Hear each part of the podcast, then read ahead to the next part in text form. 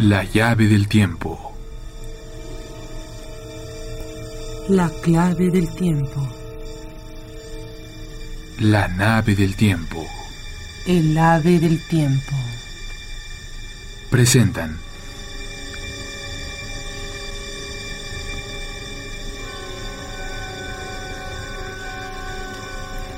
De magias y prodigios. De Angelina Muñiz Huberman.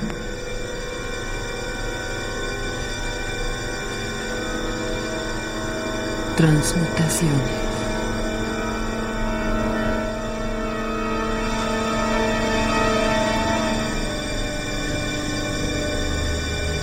Jordanus.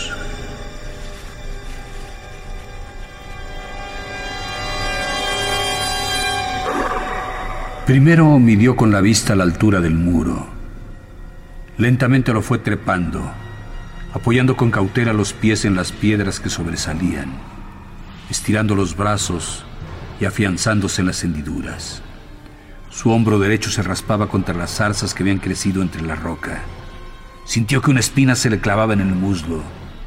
No querría que los otros vieran gotas de su sangre, pero su sangre resbalaría y penetraría en el fondo oscuro de la tierra. Algunos lo recordarían, otros lo olvidarían. Llegó a la parte cimera del muro, donde el musgo suavizó la mano. Aún se detuvo un rato. Vaciló entre volver la vista atrás y contemplar lo que abandonaba para siempre o negar con su desprecio una melancolía desmoronable. Eligió no mover la cabeza y, en cambio, deleitarse en el terreno franco que se le ofrecía. Descender era más fácil. Entonces quedaba el recurso de lanzarse, ya cerca del suelo.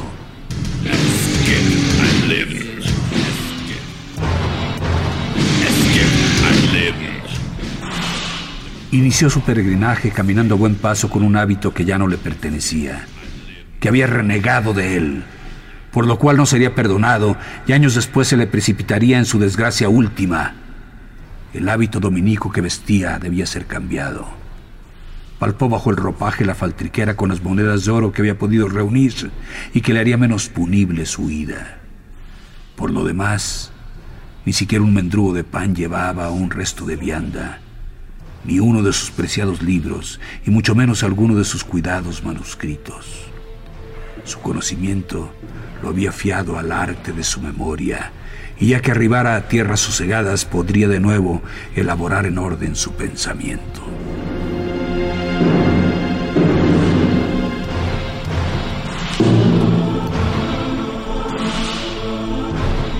Jordanus tuvo suerte por el camino. Lavó la herida del muslo en las aguas limpias de un riachuelo sombreado por chopos y vio cómo la sangre se coagulaba y la piel apuraba su orilla desgarrada.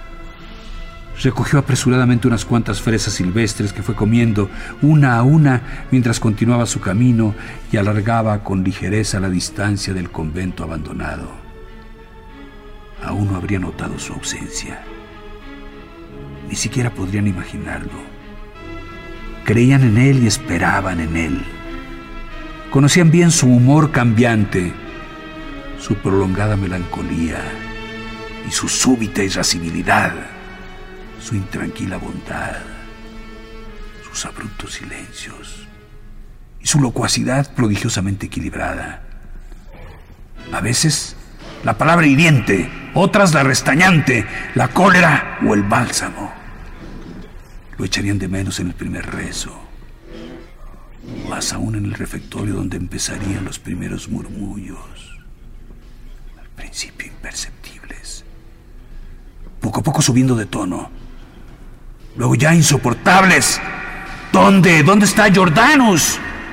La búsqueda que comienza, el corazón en desaliento, estar en la celda, en el huerto, en la biblioteca, no habrá despertado habrá enfermado. No está en ningún lado, todos lo buscan, lo llaman, no contesta.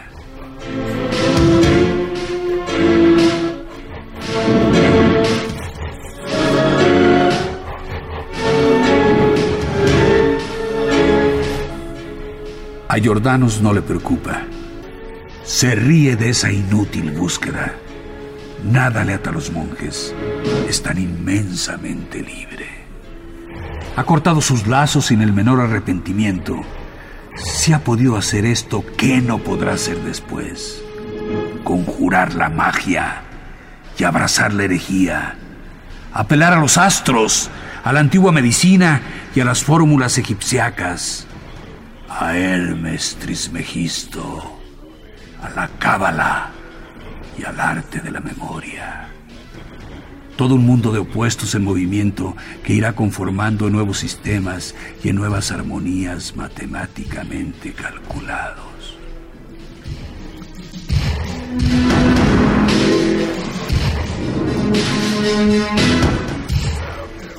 Tiene los caminos abiertos ante sí, de los tres poderes del alma, memoria, entendimiento y voluntad es la voluntad la que en este momento, en única y ejemplar demostración, es la rectora de su destino. En este momento fugacísimo, Él la posee, para luego, en el final, desposeerla totalmente y ser arrastrado por la voluntad de sus enemigos. El juego de la voluntad será un alternativo sub y baja que llevará en sí su libertad y su prisión. Jordanus adquirirá la transparencia asfixiante de la llama, su impredictible ascenso caprichoso.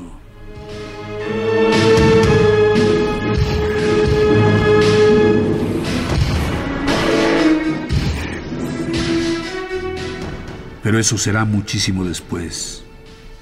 Le quedan por delante años y años para estudiar y escribir, reflexionar y concluir.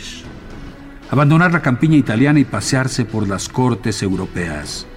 Ser requerido de príncipes y reyes, de filósofos, astrólogos y alquimistas. Ser el sol, el centro, la piedra diamantina de toque, para luego acabar elevándose en la fragilidad del humo, desapareciendo. Esta memoria no la guarda Jordanus a tanto no llega su arte. No prevé el camino. No intuye el engaño ni la traición.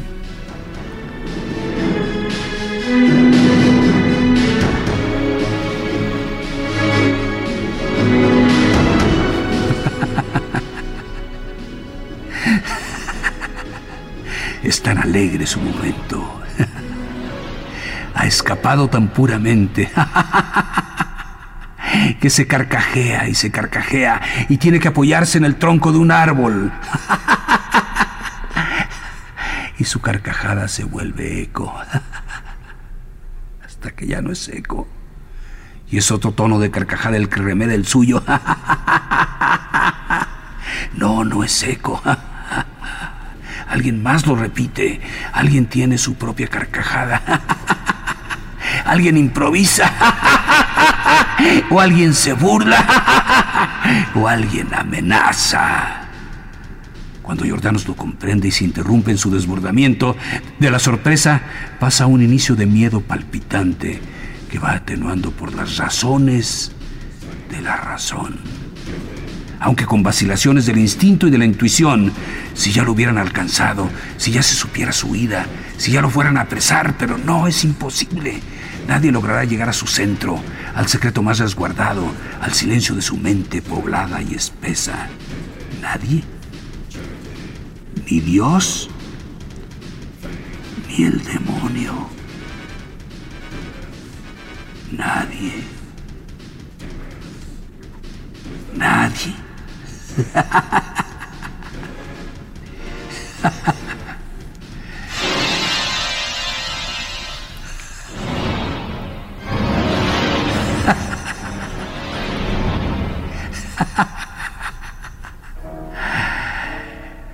Si la carcajada persiste, si el otro eco no es tácito,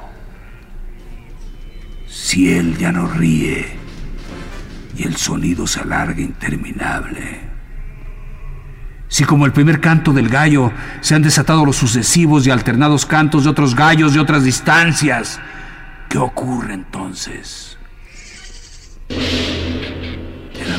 más cerca de él. Alguien que se burla. Alguien que amenaza.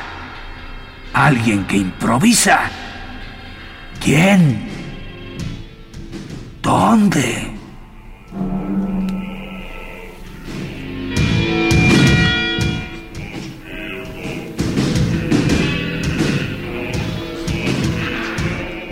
El sonido viene de lo alto. Un sonido sin envoltura física. No producido por un cuerpo, ni un rotar, ni una fricción, ni una onda alterada. ¿Cómo entonces atrapar el sonido? Porque el sonido está. Su instantaneidad reclama. Su fugacidad extiende el momento. El sonido se oye. Simplemente.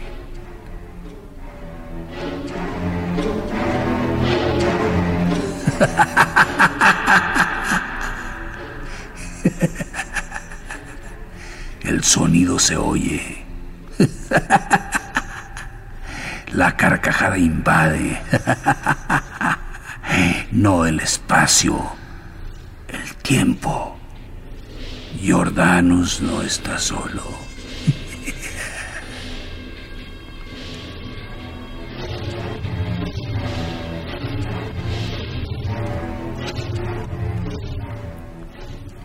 Es la precisión por ti anhelada, Jordanus, lo que yo puedo ofrecerte, aquí, desde lo alto. Me buscabas y me encontraste. Tu carcajada me conjuró. No me verás porque no tengo forma. Mienten quienes describieron mi forma. Estoy en las cosas sin estar en ellas. Tomo el lenguaje y la risa para que me entiendas. Me reduzco a tu modo de hablar y yo, que soy todos los yoes, me encierro en el mínimo yo, en el escuálido yo, en el menguado yo en el asfixiante yo, en el intrascendente yo. Carezco de soberbia, a pesar de la acusación. La soberbia es del otro, del que se instituyó en Todopoderoso, pero como él carezco de materia. Soy antimateria. No me verás, solo me oirás. Vengo a darte lo que quieres lo que tu carcajada pide, lo que en el fondo sabes, la antigua cédula que deseas firmar para probar suerte a tu vez y emprender el vuelo. Que tú lograrás, Jordanus, que tú lograrás. Y lo que te ofrezco tú ya lo sabes. Borrar las fronteras de tu alma, abarcar los tres mundos, del terrestre al celeste al supraceleste, invadirlo a Él, al Todopoderoso, y ser tú Él. Romper la inútil gramática para que no exista el yo. Solo así alcanzar la inmersión en la más alta divinidad, en el silencio de la palabra que se supo y que se supo desechar. Ir arrancando suavemente las palabras como los pétalos, ir desnudando lo innecesario del lenguaje, ir depurando para centrar las esencias, la expresión ascética, el ejercicio espiritual de cada fragmento, de la sílaba, de la consonante, de la vocal.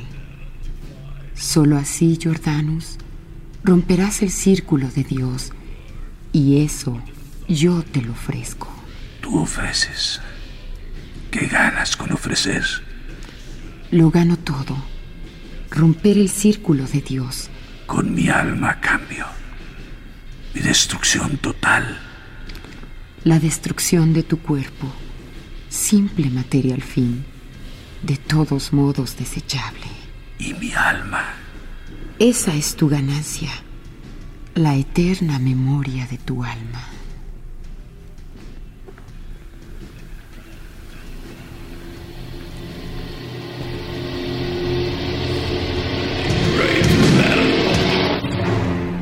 Giordano sigue camino. Quiere llegar a Poblado antes del anochecer. Su alegría primera ya no irrumpirá en carcajadas. Algo ha ganado en su primera parada. Algo que tendrá que pensar y repensar. Algo grande. Algo lejano aún.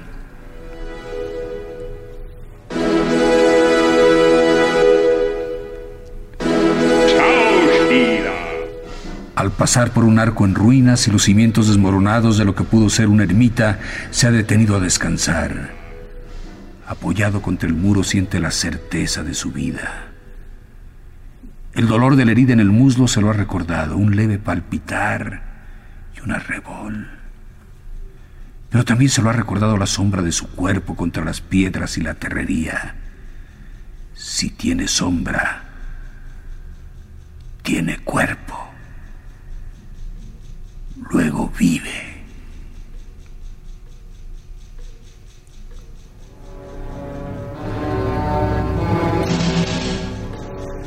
Porque a veces duda Jordanus. ¿Vive? ¿Cómo podría saberlo? ¿Quién se lo aseguraría? Mientras no pueda compararlo con otra cosa, no sabe si vive. ¿Acaso en el principio de la muerte sepa por fin que ha vivido? Muchos años después, cuando las llamas empiezan a crepitar los maderos y consuman su piel en dolor insoportable, o será un lapso para poder equiparar vida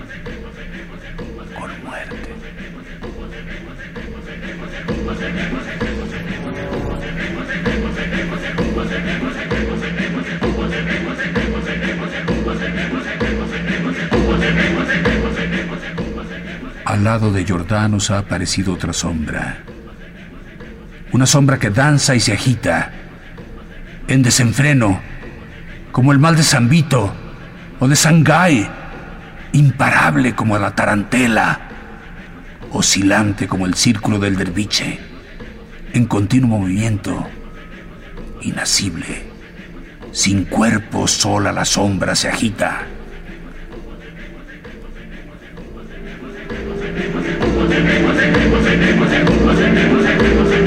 Y Jordanus la invoca. Ven, ven a mí. Sé que te pertenezco. No soy de nadie más que de ti. Imposible traicionarte, la única realidad.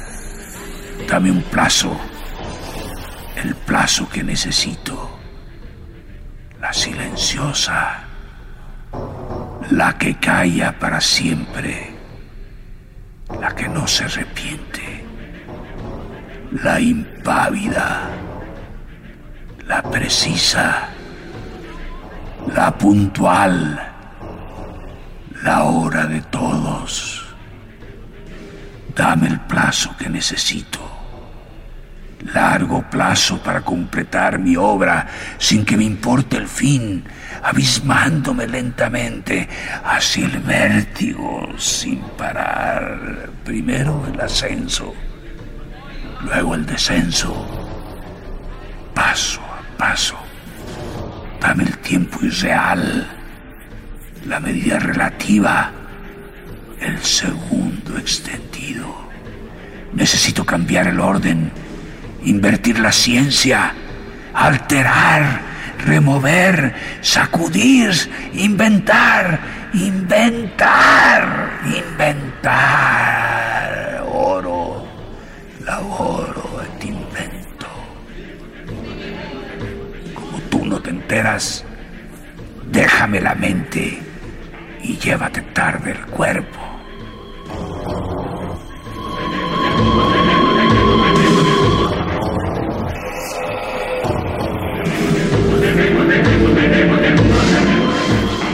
Jordanus prosigue.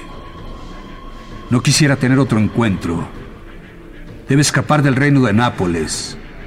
Lo esperan en Ginebra, Lyon, Toulouse, París, Londres, Oxford, Wittenberg, Praga, Halmstadt, Frankfurt, Zürich. La tarde se va hundiendo. El horizonte se confunde. El dibujo rojo del sol dura poco. Apresura el paso Jordanus. Falta menos para su salvación. Tan fácil como cruzar una frontera inexistente, como el límite de los árboles oscuros y de los matorrales enredados. Una línea que deja de serlo. Figuras y signos controvertidos. Lo ambiguo. Lo inescrutable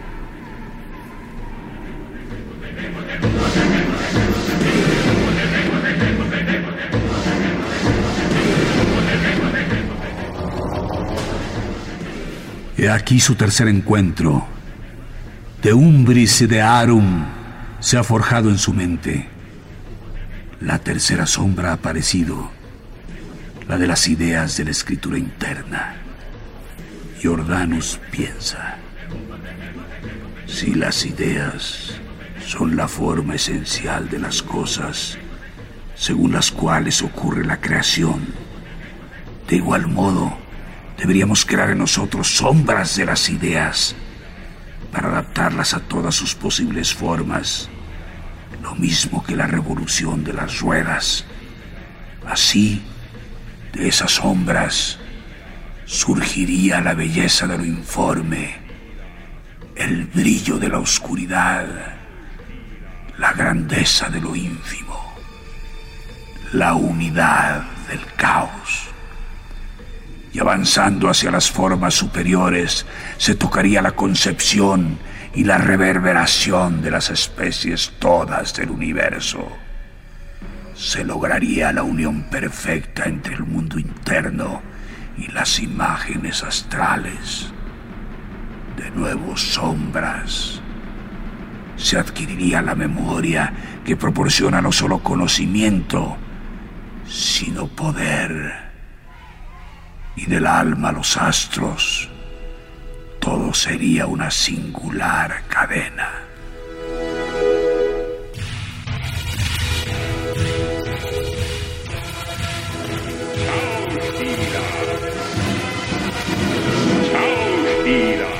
Habré de elaborar un arte figurativa a tal grado prodigiosa que el alma en ella todo lo abarque elementos y números, órdenes y series se conformarán por los intervalos que guardan entre sí los signos del zodiaco.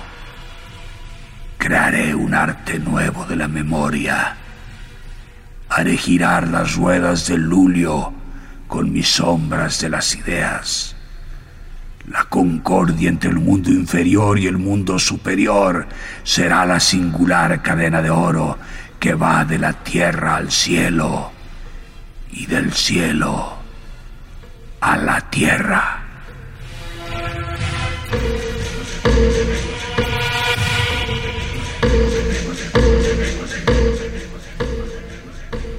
El tercer encuentro de Jordanus ha sido con su propia alma con el espejo de la memoria, con el reflejo de la imagen.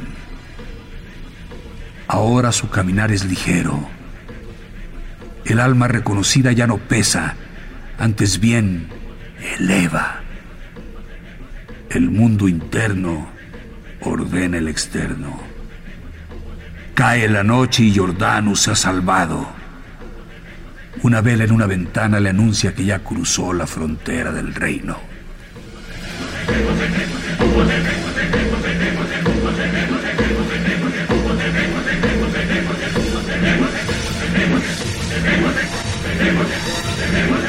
Lo recibirán brazos amigos. Peregrinará de una a otra corte. Escribirá su obra. Será aclamado y bien recibido hasta el día en que deba cumplir su promesa. En que se deje arrastrar por esa revolvente melancolía, en que sienta la añoranza de la tierra. Y al regresar su discípulo sea su delator.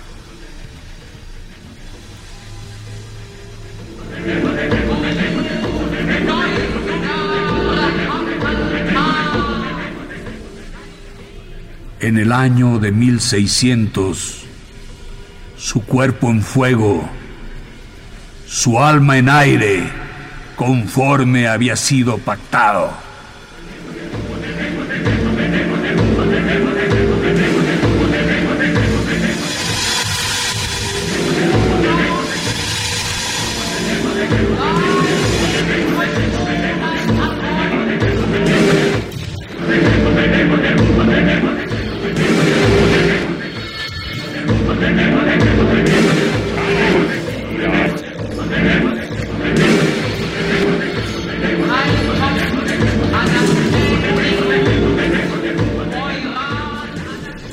La llave del tiempo. La clave del tiempo. La nave del tiempo. El ave del tiempo. Presentaron De magias y prodigios. de Angelina Muñiz Huberman.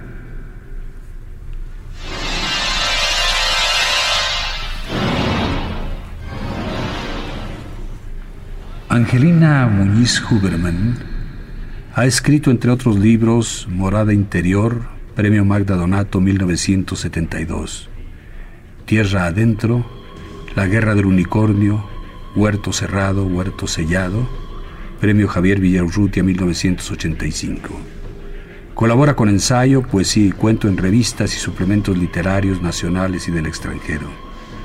Parte de su obra ha sido traducida al inglés, al francés y al hebreo.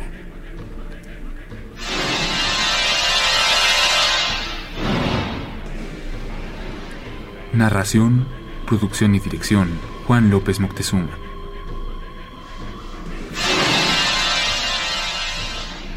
Realización técnica Carlos Montaño. Actriz Patricia Illades.